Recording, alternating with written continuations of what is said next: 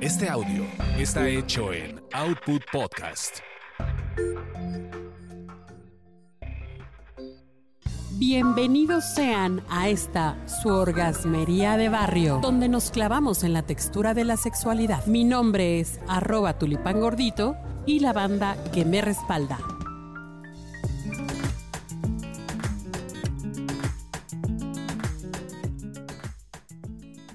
Bienvenidos sean y llegamos hasta agosto. Sí, si ustedes me están escuchando en este momento, significa que ya la hemos librado. La libramos del coronavirus hasta el momento, hasta el día de hoy y también de pues de las golpizas de las combis, de las de los asaltos, este eh, de explosiones y etcétera, etcétera, y cosas que se han avecinado en este pues en este 2020, un año sui generis, un año que va a llegar y que va a quedar para el recuerdo. El día de hoy vamos a hablar de algo importante porque pues estamos en un contexto que, que, nos acecha y es el contexto de la enfermedad. Y a lo mejor has de decir, no, pues cuando estoy enferma y cuando estoy enfermo, lo que menos se me antoja y en lo que menos pienso es en andar cogiendo. Pero, ¿qué creen? Que es parte también de nuestra diversidad y, y, por supuesto nadie se detiene a pensar qué va a suceder si un día me enfermo o las secuelas que tenga y, y mi sexualidad, ¿qué no? Ya hemos hablado de porno para ciegos, de sexo para personas con discapacidad, pero ¿qué hay de los sobrevivientes del cáncer y las sobrevivientes del cáncer? Y para eso hemos invitado a una persona muy, muy especial una queridísima amiga. Su nombre es Carla Michelle Díaz Rosado. Bienvenida seas. ¿Cómo estás, Carlita? Hola, amiga, muy bien. Contenta de estar nuevamente contigo compartiendo información. Bienvenida. Oye, porque además, ¿sabes qué? Vamos a empezar los festejos del año de la orgasmería. O sea, ya vamos a cumplir un año entonces, pues e, esto, esto tiene que ponerse muy sabroso, se tiene que poner muy bueno y qué mejor que empezar los festejos contigo. Porque sí quiero poner en, un contexto importante y es que Carlita Michelle Díaz Rosado, que ahora es psicóloga, que es una mujer que, que eh, se ha desarrollado intelectualmente y que trabaja en, vive y, trabaja en Dolores Hidalgo, ella ahora tiene una fundación para eh, prevenir y luchar contra el cáncer de mama, el cáncer que se da, eh, que es un gran flagelo para las mujeres. Y que bueno, eh, pero este, esta lucha no surgió de la nada, sino de una experiencia muy personalísima. Y es que mi querida Car fue diagnosticada con cáncer de mama cuando tenías 27 años, ¿sí es cierto, amiga? Así es, me diagnostican cuando tenía 27 años, un diagnóstico obviamente impensable, inimaginable este, y además eh, fuera de los eh, propios estereotipos de, lo que la edad había dictado hasta ese momento, ¿no? ¿Qué el cáncer era, para mujeres mayores de 40, este, y bueno, pues tener cáncer de mama a los 27 años no era algo como tan probable. Pero además, o sea, a ti te diagnostican cáncer y, dices, no, pues ha de ser algo leve. Pero con todo el proceso y, el avance de la enfermedad te das cuenta de que de que no, o sea, sí hay un riesgo para tu vida, pero sobre todo para tu aspecto físico, ¿no? Sí, mira, que yo creo que en general la palabra cáncer, amiga, es una palabra muy fuerte en todos los sentidos. Es decir, tú escuchas la palabra cáncer y en el automático piensas, piensas que vas a morir. Claro. No es como, este, incluso llegas a, a perder la esperanza de la vida, ¿no? Sí, en ese proceso de saber si la vas a librar, no la vas a librar este, cómo va a ser todo este proceso, ¿no? Dime, vamos a ir un poco rápido porque, porque además todo este testimonio Carlita lo ha puesto en un libro, en un maravilloso libro que ustedes pueden adquirir para todas aquellas jóvenes, mujeres, hombres, quimeras, lo que quieran, que quieran enterarse de una experiencia real de alguien que ha padecido cáncer de mama y sobre todo a esa edad. Porque tú dices, no, pues yo tengo la vida por delante y prúmbale que, te aparece esta situación. Pero además te diagnosticaron un cáncer agresivo que ameritaba qué, o sea, en cuanto a tratamiento. Mira, eh, me diagnostican cáncer a los 27 años. En teoría no era un cáncer agresivo, pero bueno, me enfrenté a muchas negligencias médicas y ya en el camino del tratamiento eh, resulta que sí es un cáncer agresivo que, pudo, eh, tenía en ese momento este, en peligro mi vida y que bueno, a final de cuentas viene un tratamiento también fuerte. Tuve una mastectomía radical, que es la mastectomía, la extirpación total de la mama tuve cuatro quimioterapias, 30 radiaciones y un año de otro tratamiento similar a la quimioterapia. Ok, pero ya mastectomía, es decir, que te extirpen por completo uno de los senos o los dos, estamos hablando de algo bastante agresivo, o sea, cambiar tu vida, no, no sé, alguien piensa, no, pues si te quitan una pierna, si te quitan un brazo, un dedo, una oreja, lo que sea, como sea, lo que implica un seno para las mujeres, amiga, bueno, pues tú nos puedes decir mejor, ¿no? Pues mira, yo creo que fue de los impactos más fuertes que yo tuve, porque además, yo y, lo voy a decir así, yo pensé que, era de las únicas o de las pocas que les quitaban la mama por causa del cáncer o por la edad, ¿no? Y que era la única a la, que le podía mover tan, tan fuerte situación. La verdad es que el que te quiten una mama como una parte de la representación de tu sexualidad, de tu imagen, de lo que te hace ver atractiva frente a las otras personas, a los hombres. ¿no? Mujer. Femenina, por supuesto. Digo, los hombres esperan a una mujer con unos senos tremendísimos, ¿no? Sí. Este, y bien parados, ¿no? Una mujer con, con una chichi y la otra medio caída, pues, ¿no? O sea, es algo que de entrada te impacta porque, y yo me pregunté, ¿no? Ahora, ¿cómo voy a estar con otra persona sin tener la mama? Claro. Pero eso no fue, o sea, lo primero fue sobrevivir, lo segundo fue contundente, fue, puta, te tienen que quitar el seno porque si no, no sobrevives. Tú nunca te negaste o, te negaste. ¿O lo no, no me negué. Incluso te puedo decir que hasta de manera inconsciente yo decía, si es por vivir, pues es el seno por la vida, no hay bronca, ¿no? Obviamente sin medir la consecuencia real de mis palabras. Claro. Todo el tiempo, desde que viene el diagnóstico hasta la cirugía, mi, mi, este, mi lema fue el seno por la vida y no tengo bronca. Y jugueteaba, ¿no? A taparme la mama, a ver cómo se me iba a ver, hasta el momento en que, en que ya viene la cirugía y ya me veo sin la mama, es cuando por primera y única vez me arrepentí de haber ofertado el seno por la vida, ¿no? Ahí te tragaste tus palabras, dijiste, no mames, o sea, ¿qué acabo de hacer? Así, y volteé y le dije, adiós, te pasaste, así no era nuestro trato. Me dejaste una herida de 30 centímetros en lugar de mi seno. Ahora déjenme decirle, Carla, Carla es una mujer eh, más bien de mediana estatura, es alta, digamos en el promedio mexicano, un poco, unos 60, ¿me, ¿me dirás, Carlita? Así es. De unos 60 kilos, o sea, de una constitución normal, pero que porque tenemos la confianza porque nos conocemos y nos amamos, pero su, su herida atravesaba todo el tórax. Era un machetazo impresionante que cuando cualquiera lo veía, pues obviamente se impactaba. La primera impactada fuiste tú. Por supuesto, ¿no? O sea, voltear a ver el, espacio donde está tu seno y ver que el agua ya corre como, como directo y ya no hay como ese borde que, que lo desliza ¿no? Este, ah, para mí fue algo muy impactante, la verdad es que yo lloré demasiado, preguntándome qué había hecho para que me quitaran el seno. Y la gente decía, bueno, pero estás viva, ¿no? Y entonces dices, o sea, sí estoy viva y mi seno qué. Claro. Y ahora, ¿cómo me muestro? Porque aparte, estamos hablando que yo tenía 27 años, o sea, yo tenía, eh, yo, bueno, hoy, hoy puedo decir que tengo la vida, pero para aquel momento tenía toda la vida por delante, pues, ¿no?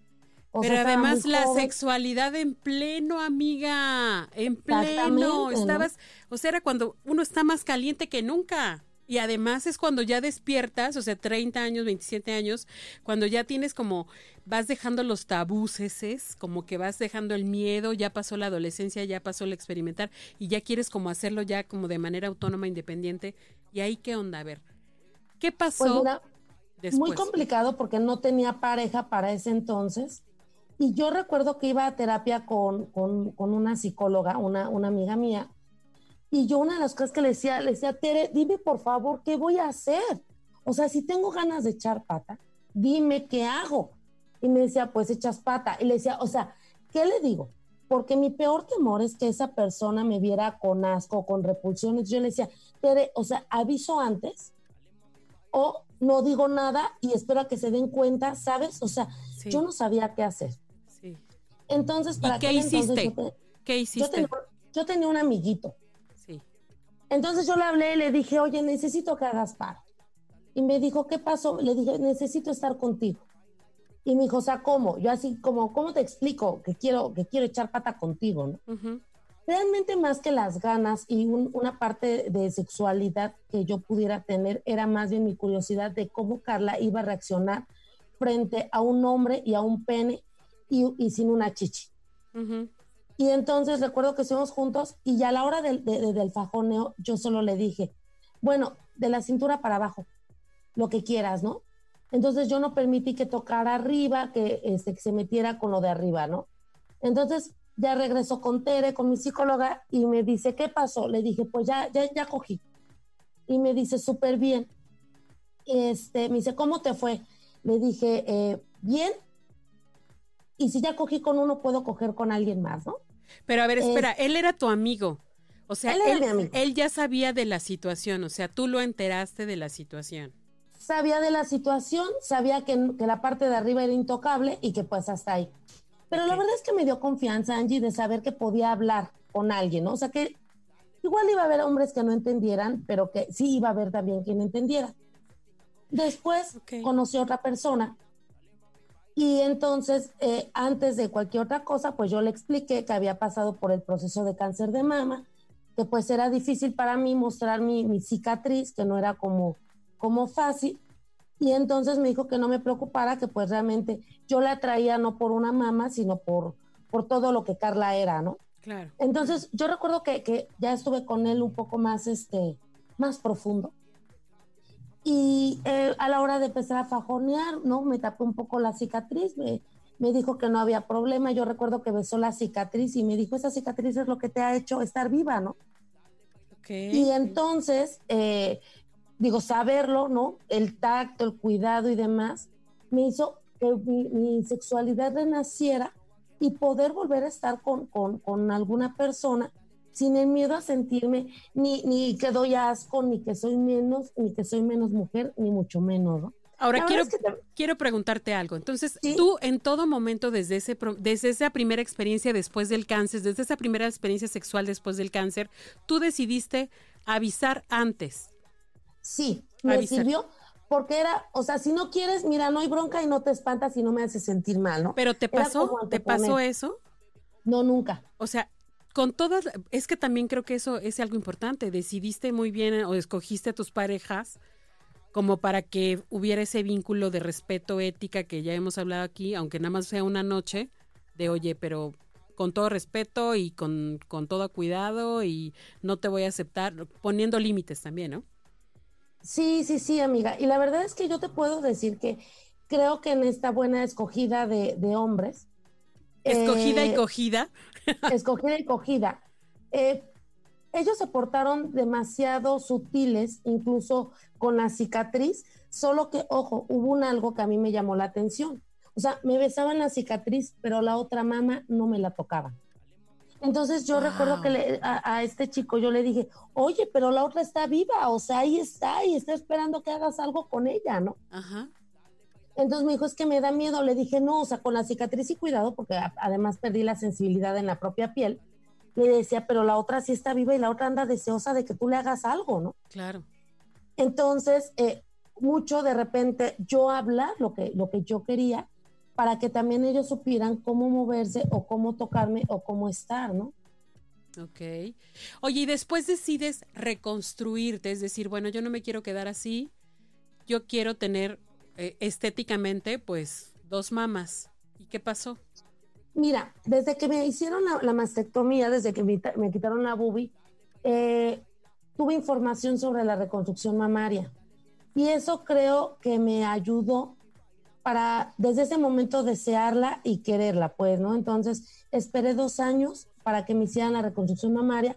Mira, creo que al principio fue como en un rollo de necesidad emocional para mí, porque usaba una prótesis externa, que era quitapón. Sí.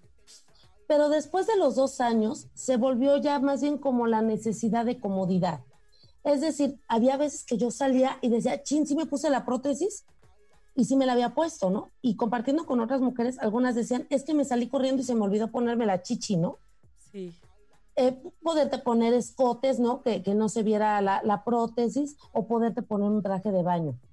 Entonces, a los dos años decido que me hagan la reconstrucción mamaria y entonces me, me hacen la, la, una reconstrucción muy bonita. Ahora tengo los dos senos, me monté un poquito el busto. Este, digo yo, de toda pérdida hay ganancias, entonces había que ganar de lo perdido.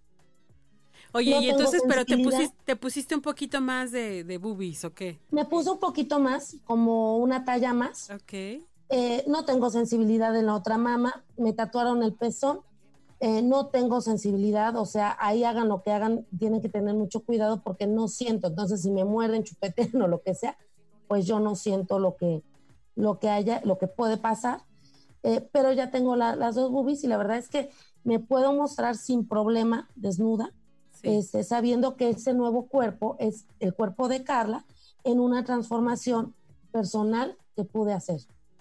Oye, padrísimo. Pues, pues mira, yo creo que le das aliento no solamente a las mujeres que padecieron cáncer de mama, sino a todas las personas que por alguna circunstancia han tenido que, por una circunstancia de salud, han tenido o hemos tenido que modificar nuestro cuerpo y que entonces tenemos que enseñárselo a otra persona y ay, hijo de su madre, o por supuesto, el miedo al rechazo es lo más cabrón. Oye, pero ¿cómo se llama tu libro? ¿Dónde podemos encontrarlo?